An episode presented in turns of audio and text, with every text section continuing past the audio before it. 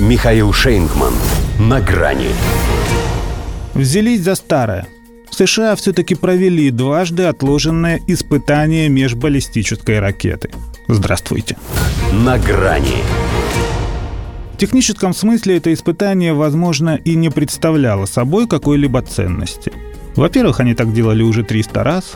Во-вторых, не только они, но и все, кому надо, знают эту их межконтинентальную баллистическую ракету как облупленную.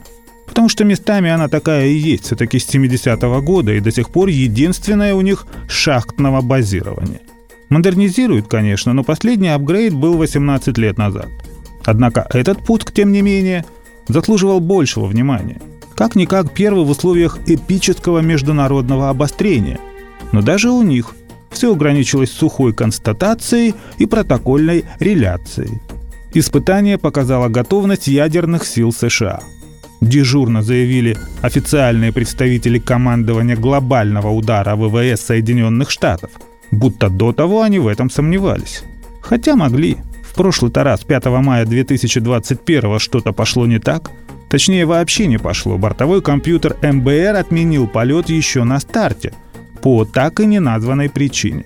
Возможно, именно неуверенность в том, что ее удалось устранить, и была истинным мотивом того, что Пентагон в этом году уже дважды делал отмену Минитмена. Пусть и объяснял ее пафосно нежеланием повышать градус геополитического противостояния. В марте отказался от теста как бы ради России.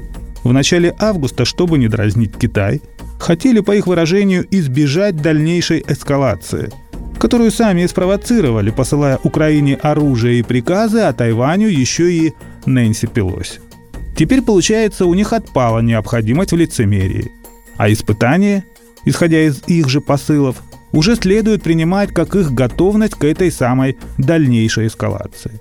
Впрочем, в Вашингтоне утверждает, что оно ничуть не связано с текущими событиями. Им просто захотелось продемонстрировать уверенность в поражающем действии и эффективности стратегического сдерживания. В принципе, ничего сверхъестественного. На то она и ядерная держава, чтобы держать ядерный порох сухим, а пороховницы для него в тонусе. Но было бы, как говорится, чем хвастаться. Тут у некоторых уже и гиперзвук на крыле, и госконтракт на изготовление и поставку одного очень страшного, потому что непревзойденного боевого ракетного комплекса подписан – причем надо же так совпало, как раз в день, когда ВВС США отчитались о том, что учебные боеголовки их ветерана, пролетев около 7 тысяч километров, поразили заданные цели центральной части Тихого океана. Другое дело, что и ржавым гвоздем можно убить. Тем более, что у Штатов на вооружении не только Минитмен, но и вся ядерная триада в ассортименте. Так что шапка-закидательские настроения здесь неуместны но если только не подразумевать под шапкой название.